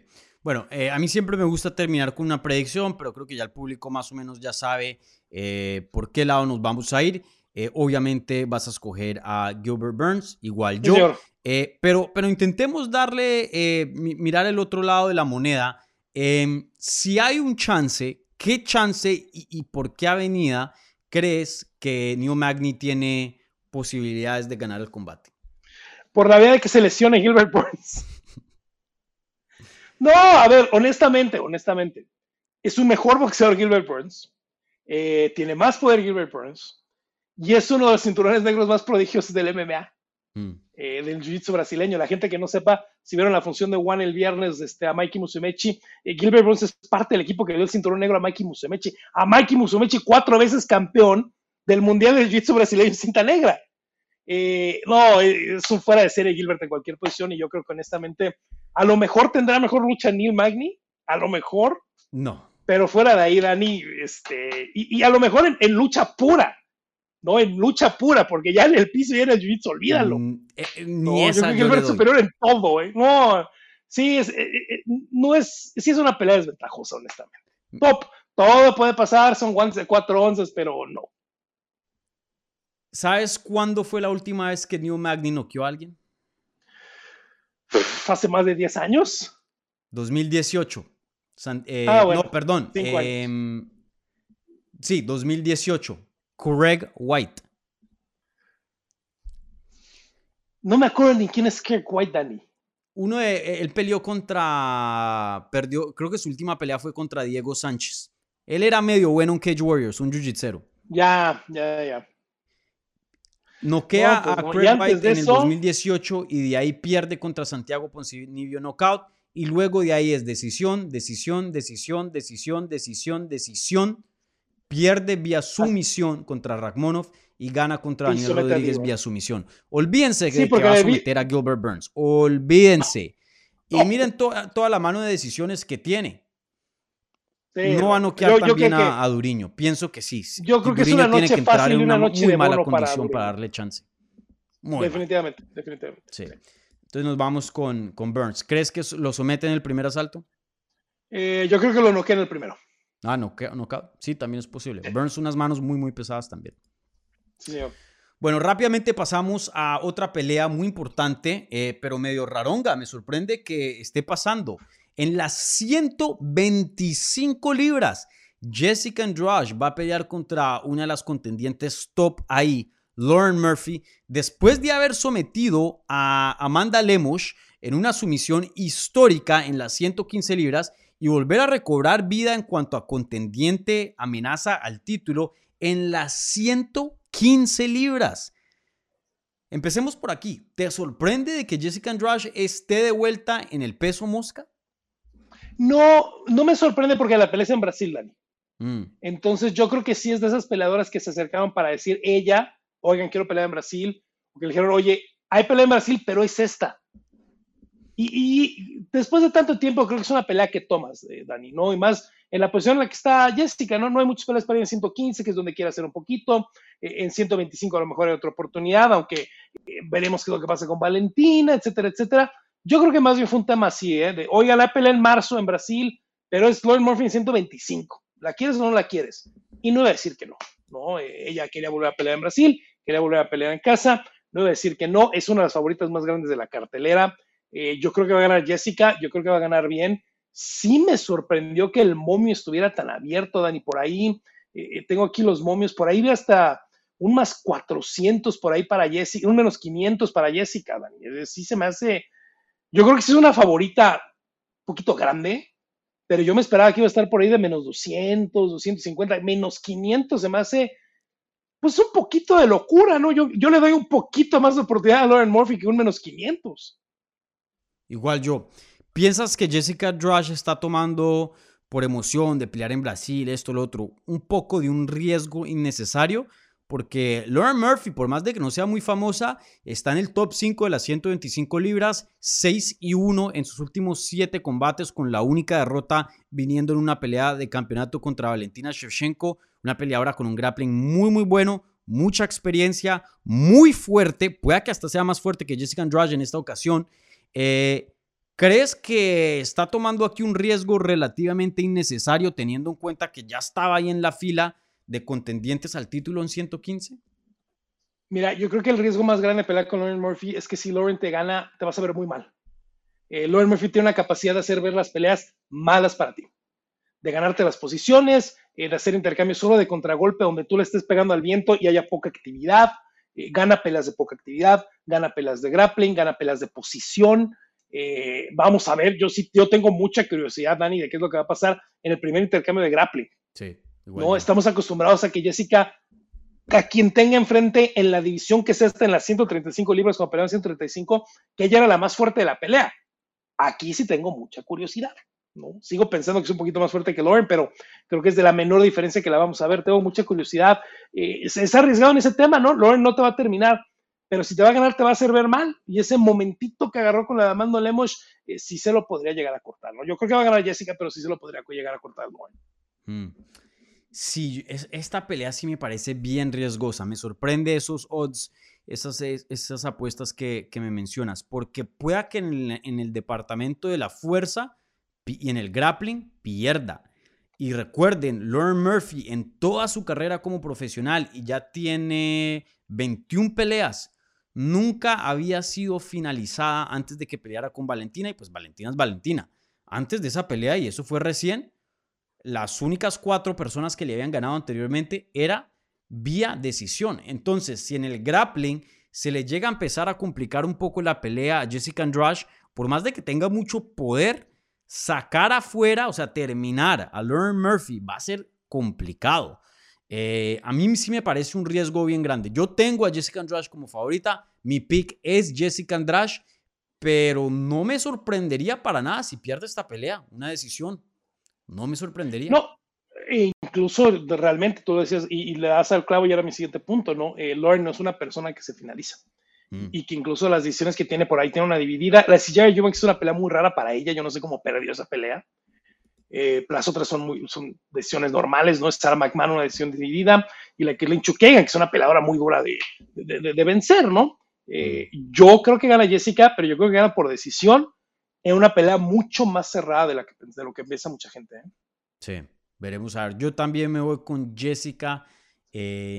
pienso que gana también una decisión, pero vuelvo y lo digo, ojo, ojo, probablemente una de las peleas, si no la pelea más pareja en, en esa, en esa cartelera estelar, de pronto en toda la cartelera.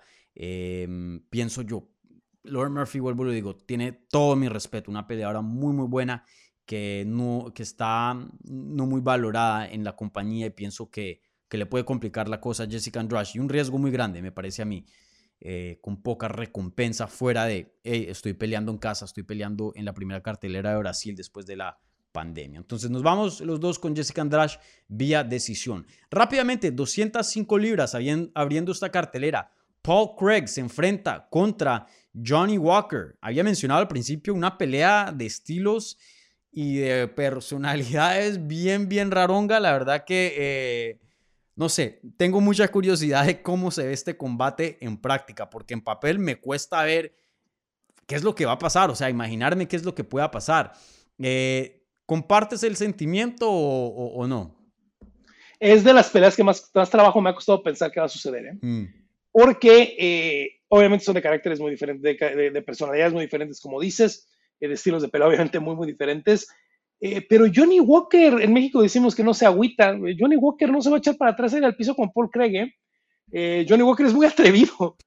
acaba de tener su primera sumisión como de seis años, ¿no? En la última pelea. Pero es muy atrevido Johnny Walker y de pronto dice, a ver, ¿por qué no me voy al piso con el escocés este? Vamos a ver qué trae. ¿No? Y, lo que trae Paul Craig en el piso siempre va a ser muy duro, ¿no? Y estas siempre son las peleas, Dani, este nivel de oponente que no sabes qué va a pasar con Paul Craig.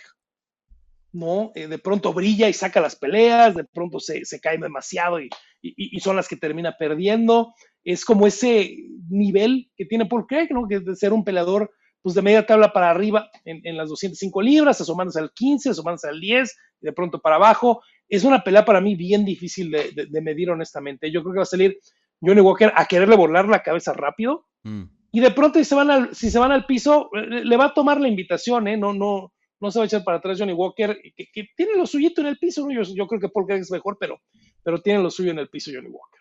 Dos preguntas y es para cada peleador. Quiero hablar aquí de, cada peleador porque hay cosas muy interesantes pasando en, en ambas carreras.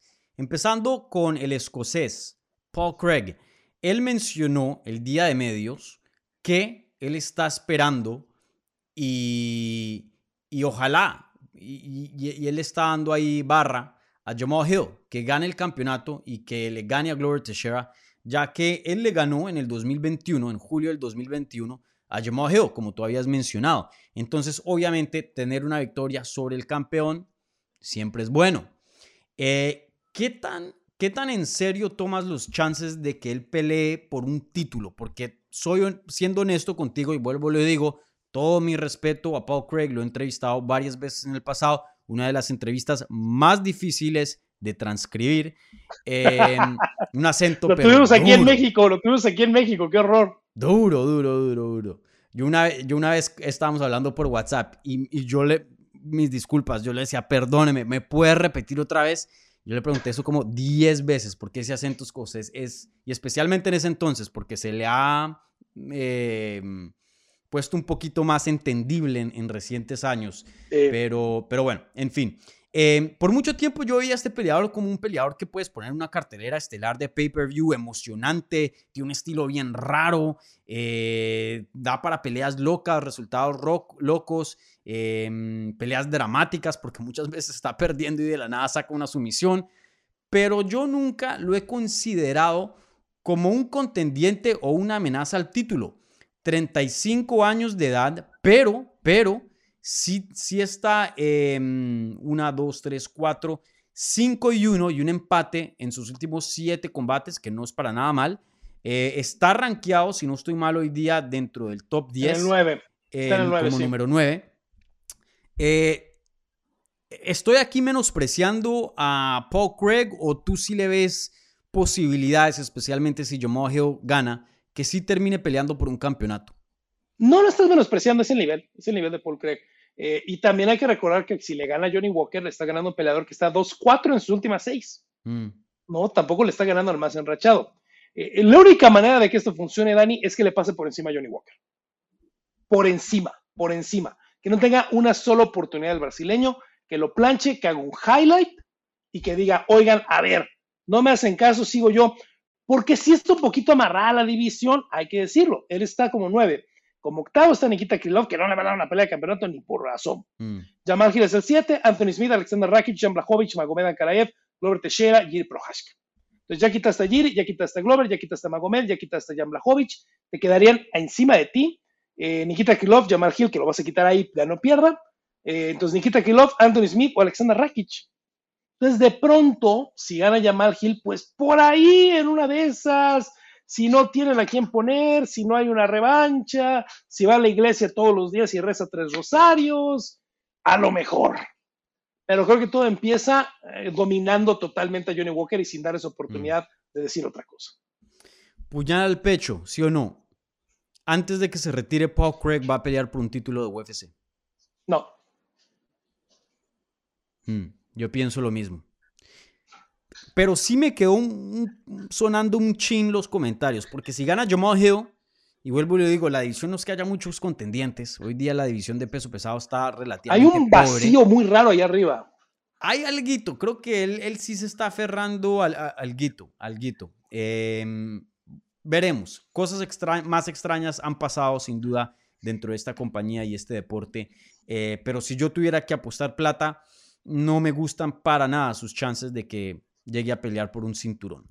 Bueno, ahora rápidamente eh, pasando al otro lado de este combate, Johnny Walker, algo que te quería preguntar es acerca de del estado de la carrera de Johnny Walker, porque no nos podemos olvidar, no hace mucho venía de una racha brutal, venía de ganar tres bonos de la noche, eh, 3 y 0 dentro de UFC, un estilo muy llamativo. En ese entonces, en marzo del 2019, tenía una racha de 1, 2, 3, 4, 5, 6, 7, 8, 9 peleas consecutivas ganadas. Vuelvo, lo digo, 3 y 0 dentro de UFC, tres bonos de la noche. Muchas personas ya estaban hablando de una pelea posible entre él y John Jones. Y después de eso, eh, hoy día, después sufre cuatro derrotas y solo una victoria. Y, bueno, y muchos se estaban pensando cuál será el futuro de Johnny Walker. ¿Será que ya está terminado, pero apenas 30 años de edad? Y luego va y le gana a Ion Kutilava con eh, la primera sumisión dentro de su carrera. ¿Crees que ¿Crees que Johnny Walker está de regreso con muchas, como muchas personas eh, han visto una victoria a 30 años de edad apenas? ¿O todavía tienes algo de reservación en cuanto a, al potencial de él y, qué tan lejos pueda llegar en esta división? Yo honestamente, Dani, yo creo que nunca se fue. Yo creo que lo que pasó es que averiguamos su nivel. Mm. Y es, es, es, muy duro. Y, y, yo lo platicaba ahora que me preguntaron en mi propio chat eh, del tema de Marcelo Rojo, ¿no? De, que lo habían cortado y les decía, bueno, es que es muy duro para un peleador hacer todo correcto, hacer todo bien y darte cuenta que ese es tu nivel y que no has podido subir de ahí. Y creo que eso es lo que pasó con Johnny Walker, porque la única derrota ahí que se me hace eh, fuera de característica es la de Nikita Krylov. Y yo creo que eso fue eh, todavía por el shock de la, del knockout que le hace Corey Anderson y de querer ser muy conservador y de meterse a los puntos y, traicionar un poquito su estilo, ¿no? Pero yo lo que creo honestamente es que averiguamos su nivel. Su nivel está para ganarle a un Khalil Roundtree, a un Justin Ledet, a un Misha Sirkunov, eh, a un Ryan Span, a un Ion Kutelava, pero no está para ganarle a un Jamal Hill, a un Majeta, a un Corey Anderson.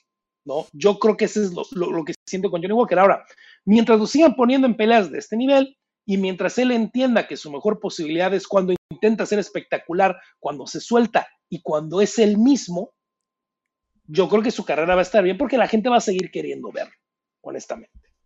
Sí, mm, veremos. Eh, yo, yo pienso que, yo, creo que lo más probable es lo que tú mencionas. Vuelvo y le digo, eh, para mí es difícil poder crucificar y, cancelar a alguien en una división, especialmente eh, semipesado, con apenas 30 años de edad. Sí. Brother, eh, pienso que de pronto hay algo ahí, un poco como el caso de Darren Till, que uno ve chispazos de grandeza y, y que pueden de pronto para más. Eh, que en una ocasión le da una pelea buenísima a Robert Whittaker y luego en otras se ve como si no, es, no, no tiene nivel de UFC. Eh, no sé, con Johnny Walker, sin duda un peleador muy, muy complicado de leer. Yo pienso que sí, que creo que ya vimos lo mejor y ya conocemos el nivel, ah, pero también me cuesta un poquito decir eso. Veremos ahí, sin duda esta pelea con Paul Craig creo que nos va a decir bastante, por lo menos ya eh, regresó a lo que es eh, el lado de las victorias con esa sumisión contra Ion Kutilava. Veremos qué, qué, le sigue a él y cómo le va ahora con Paul Craig. Eh, ¿Sí o no, puñal al pecho, en dos años, Johnny Walker sigue dentro de UFC? Sí, sí, sí, siendo con lo espectacular que es, siempre vas a tener mercado para él. Eh, puede ser estelar en Inglaterra porque lo quieren mucho, eh, puede ser estelar en, Brasil porque también lo quieren mucho. yo creo que es un peleador que te sirve mucho tenerlo en el roster, mm. como primera pelea de un pago por evento como este fin de semana, como de pronto evento estelar en otro mercado. Es un peleador que te sirve en la cartera, entonces eh, incluso si llega a pelear con Paul Craig, yo creo que le van a poner peleas un poquito más fácil para reconstruirlo un poco, mantenerlo en la cartera, te sirve tenerlo en el roster. ¿eh? Te hago esa pregunta, ¿quién tiene más chance de pelear por un título? ¿Paul Craig o Johnny eh, Walker? Paul Craig. yo estaría de acuerdo. Sí. Bueno, predicción oficial. Paul Craig por sumisión. Es una pelea muy bonita. ¿eh? Yo, yo, creo que va a ser una pelea pareja. Eh, yo creo que va a ser una pelea muy divertida. Yo creo que va a ser. Eh, es de mis candidatos a pelea de la noche, honestamente. Me sorprende que Johnny Walker sea tan favorito. vea, bien arriba de menos 200 por ahí, por ahí menos 210. yo, para mí, este es el live underdog más grande de la cartelera en Paul Craig por el número del momio, porque por ahí lo van a encontrar en más 180, más 150 en algunos books, que es un super momio para Paul Craig y, es una pelea que sí puede ganar y puede ganar bien. ¿Sabes que yo me voy a ir con Johnny Walker decisión? Si le gana a Paul Craig, Johnny Walker va a ser, va a ser decisión. Creo que ganarle a Paul Craig no es fácil, pero el blueprint, o sea, el game plan ya está ahí, lo que hizo Volkanos de De decirle, negarse 100% al jiu-jitsu y, y, entre el tiempo que él esté en la espalda y esté intentando todo eso, medio patearlo, conectarlo un poquito y eso te da para una decisión. Sí, que se alargue y se alargue y se alargue la pelea y nos comemos el ojo. Mm. Veremos, sin duda una pelea muy interesante. Vuelvo digo, es muy difícil de imaginar a ver qué va a pasar. Eh, una combinación de ingredientes así súper, súper extraña.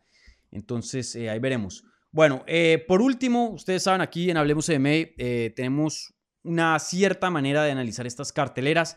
Para esta previa de UFC 283, eh, estamos rompiendo todas las reglas, no solo empezamos con, el evento coestelar, pero voy a añadir rápidamente una pelea aquí y no quiero entrar a predicción, ¿sabes? Eh, ni siquiera quiero analizar el combate en sí, pero eh, Mauricio Shogun Hua, para los que no saben, una mega leyenda de este deporte, ex campeón de UFC, estrella de Pride FC, ha estado en los combates más grandes de la historia del peso semipesado en este deporte, una figura pero legendaria eh, que toca respetar muchísimo.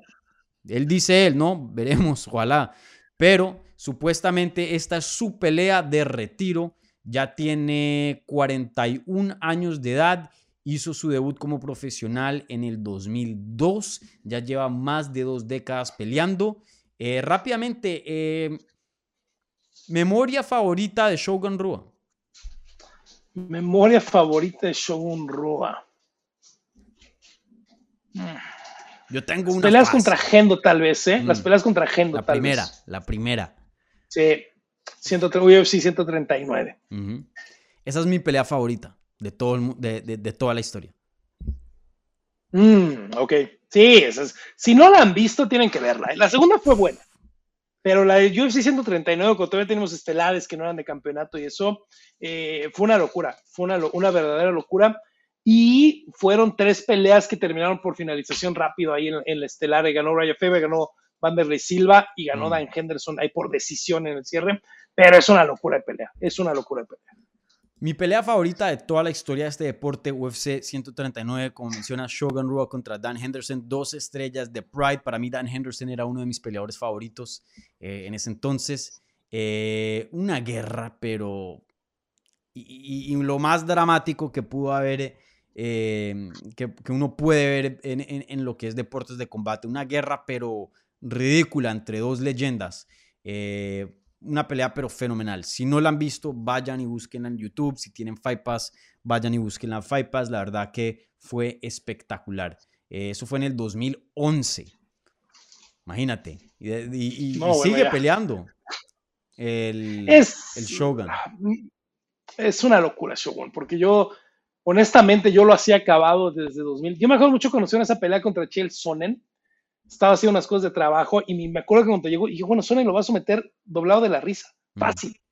Porque el Shogun que estaba ahí, ¿no? Y sube y baja, y la segunda pelea contra Gendo fue su renacimiento en 2014, entonces, eh, ojalá, ojalá realmente sea la última pelea. Sí, ya, ya es tiempo y de hecho ya está pasado el tiempo, ya llegó a su fecha de expiración desde hace mucho, mucho tiempo, cuando perdió contra OSP en el 2014, cuando le tiran la, la, la patineta ahí en el octágono eh, los que saben, los que, los que eh, eran fans en ese entonces saben exactamente de lo que estoy hablando. Uno de los memes más famosos de este deporte. Eh, ahí yo dije, no más, Shogun, no más.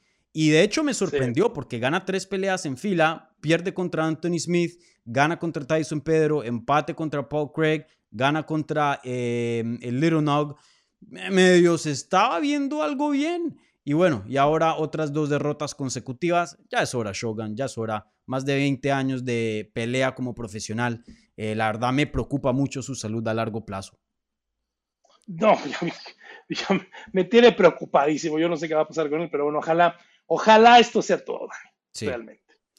Bueno, Rodri, eh, nos alargamos. No quiero abusar de tu tiempo. Eh, sé que no, no te preocupes. ¿Tienes, ¿Tienes tiempo para preguntas o no? Sí, claro. Yo ya aquí cambié y me estaba viendo mi esposa que yo mañana en la mañana camino a los perros porque ella ya los caminó ahorita en la noche. Entonces, eh, puedo contestar todas las preguntas que sean, pero mañana me levanto temprano yo a caminar a los perros. Listo.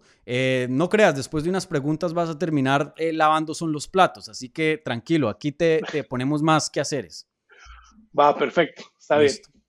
Excelente. Eh, bueno, entonces eh, tomo el tiempo para recordarle a la gente si están viendo esto en vivo o en repetición, por favor, regálenme un like si son tan amables. Igualmente, eh, si están escuchando en audio, un review en cualquier plataforma de podcast que estén usando. Como siempre, ahora vamos a pasar a las preguntas. Si tienen alguna pregunta y quieren prioridad, pónganla ahí en lo que es el super chat. Esas preguntas recién prioridad, pero no exclusividad. Entonces, nos vamos a tardar unos minuticos contestando sus preguntas y luego ya cerramos transmisión. Una cosa que les quiero aclarar y siempre lo digo, esta tradición sí la vamos a seguir aquí en esta previa. Eh, mantengan las preguntas enfocadas en UFC 283. Este no es el tiempo de hablar de Enganu, de John Jones. Dejen eso para el programa de los miércoles 9 por la noche. Hablemos live. ¿Vale? Eh, ahí todas las preguntas vale y contesto lo que quieran. Bueno, eh, la primera pregunta y, viene del super chat, creo que ni siquiera es pregunta. Em, bueno, no es Sai Guzmán, creo que así se pronuncia el primer nombre. Qué pena, em, señorita Guzmán, si, si no estoy pronunciando tu, nombre correctamente. dice, eh, Dani, gracias por traer el comentario de Rodri y pone una bandera de México. muchas gracias, no, gracias a ustedes. Gracias, muchas gracias. Vale, eh, ahora em, la siguiente pregunta viene de huesos. Em, ah, bueno, no, esto ya lo contestamos. ¿Qué sigue para el perdedor de Figi contra Moreno? Tú dices que Figi se va a 135, dices que Moreno se queda peleando con contendientes top.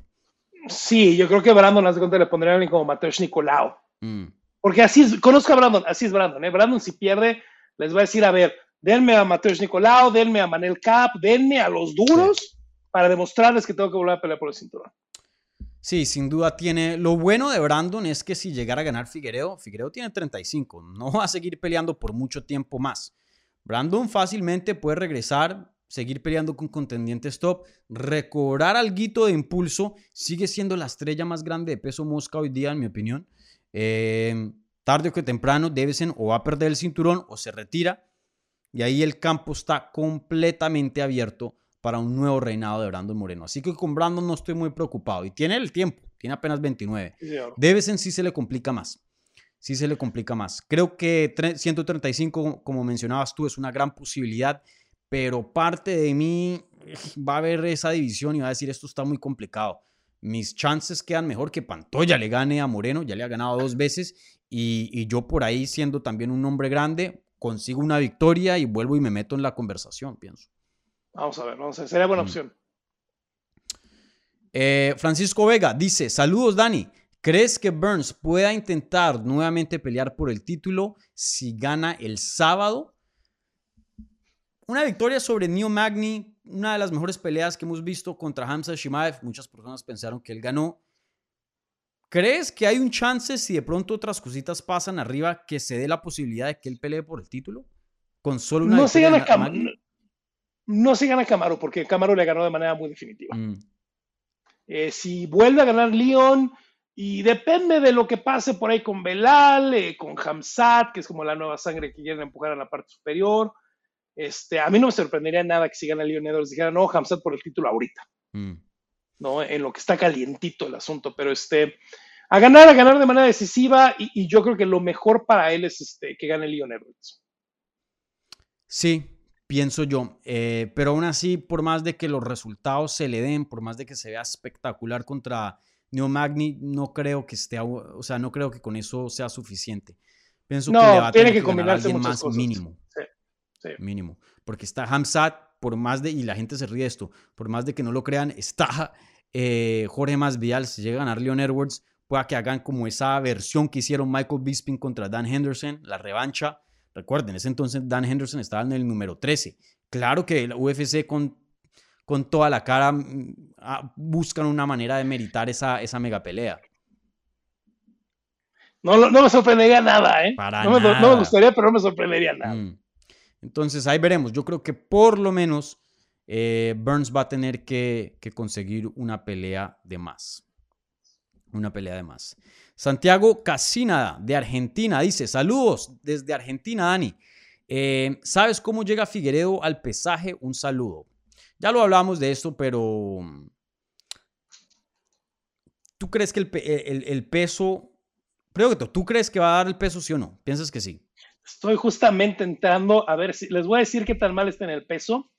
Ha subido stories en las últimas cinco horas. Eso me dice que no está tan mal.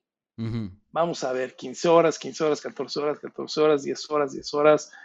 Eh, no, está subiendo historias ahorita, Dani. Yo creo que no está tan mal, ¿eh? Justo acaban de subir una, está en el traje de sudar y pues sí se ve más o menos, pero para la hora son las 10 de la noche de aquí, es la 1 de la mañana de allá. Eh, no, yo creo que sí lo va a dar, ¿eh? Se ve más o menos todavía y se ve ya en un peso donde yo creo que van a trabajar un poquito más, se van a ir a dormir y van a ver cómo despiertan mañana. Yo creo que lo va a dar, ¿eh?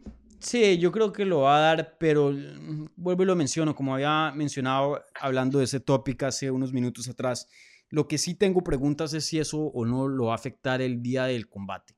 Creo que eso sí es muy posible, porque, brother, tú sabes que una pelea con Brandon va a ser larga, si es que no te finaliza, obviamente, te va a poner En a trabajar a un Brasil, ritmo bien, bien En alto. verano, con la humedad altísima. Claro, en Brasil es verano es. Entonces tiene todas las de perder, ¿eh? Si llega muy deshidratado el sábado, eh, esa arena es caliente, yo la conozco, estuvimos ahí para los Juegos Olímpicos de Río 2016, es una arena que se pone caliente, no como las de pronto que iban al interior de la República en Brasil, Mm. pero tienes muchas cosas en contra, ¿eh? Mm, mm.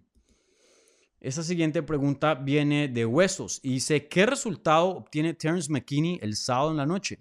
Una persona a quien no hablamos y para mí Terence McKinney, uno de los mejores prospectos hoy día en 120 eh, 155.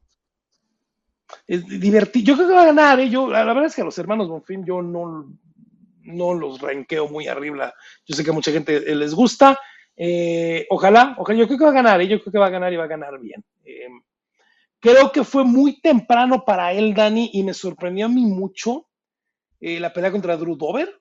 Creo que fue excesivamente temprano en su carrera. Creo que ese nivel de, de Frebola, del Ghost Pepper González y de Bonfin es como el nivel que tiene ahorita Terence McKinney. Eh, sí me sorprendió un poquito. Le dio un super round ahí a, a Drew Dover de los mejores del año, pero me sorprendió un poquito. Yo creo que va a ganar y va a ganar bien, ¿eh?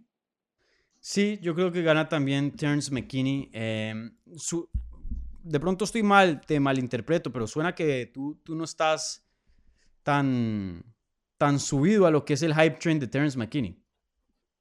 No, sí, yo lo que, 100%. yo- no, yo lo que creo es que lo quiero ver, me gusta la pelea de Ismael Bonfim para él porque lo quiero ver con peleadores de su nivel. Yo te lo juro que no entendí la pelea con Drew Dover. O sea, yo sabía que pues, le podía dar pelea a Drew Dover, sí, pero un peleador con carrera larga, que ha tenido guerras, Mm. eh, se me hizo muy raro que lo quisieran empujar tan rápido. Sí. Sí, Drew una pelea complicada. Eh, yo creo que Terence McKinney es uno de estos peleadores que denle unos dos añitos y, y- y- Sí, y va a formar sí, sí, parte de- del top 10 de, de esa edición. Va Sí, a estar puede ahí. ser. Mm. Em, aquí, Too Lo-Fi Guy dice: ¿Cómo creen que está? ¿Cómo creen que es la rehidratación de Figueredo? ¿Consideran que va a usar suero o como Pablo Costa? Eso ya no se, ya no se permite. De hecho, lo de. Pablo Costa fue un- una polémica. Está completamente prohibido y por si no saben, eh, cuando hacen los test de usada revisan si usaste ilegalmente o no, porque lo que detectan ellos en la sangre, y esto lo sé yo del deporte olímpico, de los Juegos Mm. Olímpicos que hemos tenido la oportunidad de narrar cuatro ahí, lo que revisan, Dani, es si tienes las partículas del plástico de la bolsa de suero Mm. en tu sangre. Al momento de perforar la bolsa y eso, se va un poquito del material y sí pueden revisar si lo utilizaste o no. Este está súper prohibido ya, súper prohibido. Sí. Oye, sí, sí, sí viste ese artículo que salió hace como por ahí que unos seis meses atrás de los microplásticos hoy día en el cuerpo de los humanos. Todos estamos llenos de plástico ya todos, ¿eh? Mm. El peor momento de la humanidad tal vez de los bueno, no el peor, pero uno de los peores de la humanidad es cuando empezamos a utilizar tanto plástico por ahí de los 70s y los 80s, porque no sabíamos lo que estábamos haciendo, ¿eh? Yo no, yo procuro usar nada de plástico, ¿verdad? Mi agüita, exacto.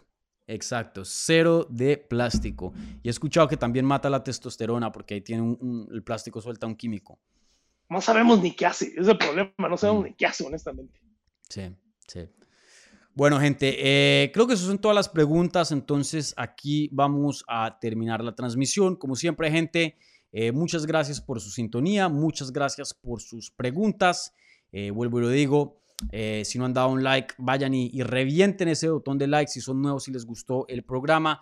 Eh, suscríbanse al canal para obtener más contenido. Aquí hacemos en este canal semanalmente varias notas, eh, tres, cuatro notas y, bueno, siempre el programa también de los miércoles por la noche, 9 pm, Hablemos Live, donde hago un live chat contestando sus preguntas. Eh, Rodri, como siempre, un placer hablar contigo. Muchas gracias aquí por tu tiempo. Eh, toda la suerte del mundo caminando los perros mañana. Igualmente hasta lavando los platos. Ojalá que no se te arruguen los dedos. Creo que ¿Qué tanta, ¿Cuánta losa hay por allá en la casa de.? Eh, creo, que ya la lavaron, pero lavo los platos seguidos, no te preocupes. Vale, vale, listo. Bueno, Rodri, cuéntale a la gente dónde te pueden encontrar en redes, igualmente tu trabajo, para que vayan y te sigan.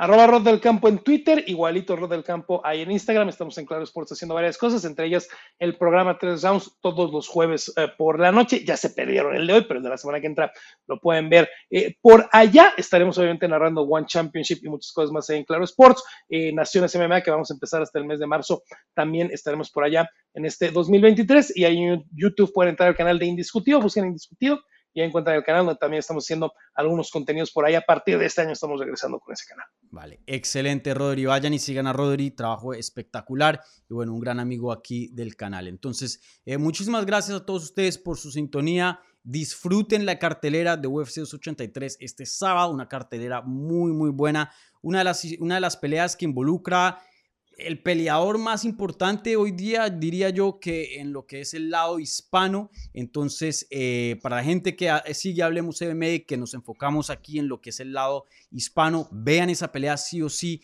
No se la pueden perder. Buenísima. Devesen Figueredo contra Brandon Moreno 4. Histórica. La rivalidad más grande de las 125 libras. La primera tetralogía dentro de UFC. Y bueno, si Brandon Moreno gana y gana de una manera convincente, abróchense el cinturón porque e, este nivel de estrella va a tomar otro paso de más. Entonces, sin duda, estamos viendo etapas muy importantes de la carrera de Brandon Moreno, el primer campeón mexicano nacido, perdón, nacido en México dentro de UFC. Así que literalmente estamos viendo una figura histórica aquí al frente de nosotros. Así que muchísimas gracias como siempre. Eh, un abrazo gigante. Recuerden, estaré haciendo una un análisis del evento, probablemente el domingo, no creo que alcance el sábado, ya que estaré trabajando, pero el domingo pueden esperar aquí en vivo un análisis de UFC 283. Así que muchísimas gracias y buenas noches.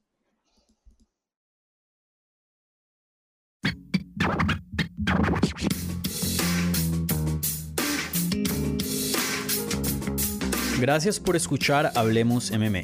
Si les gustó el show, los invitamos a que se suscriban en su plataforma favorita de podcast para recibir episodios semanales. También déjanos tu review o cualquier comentario. Pueden seguir Hablemos MMA en Twitter, Instagram y Facebook en arroba Hablemos MMA.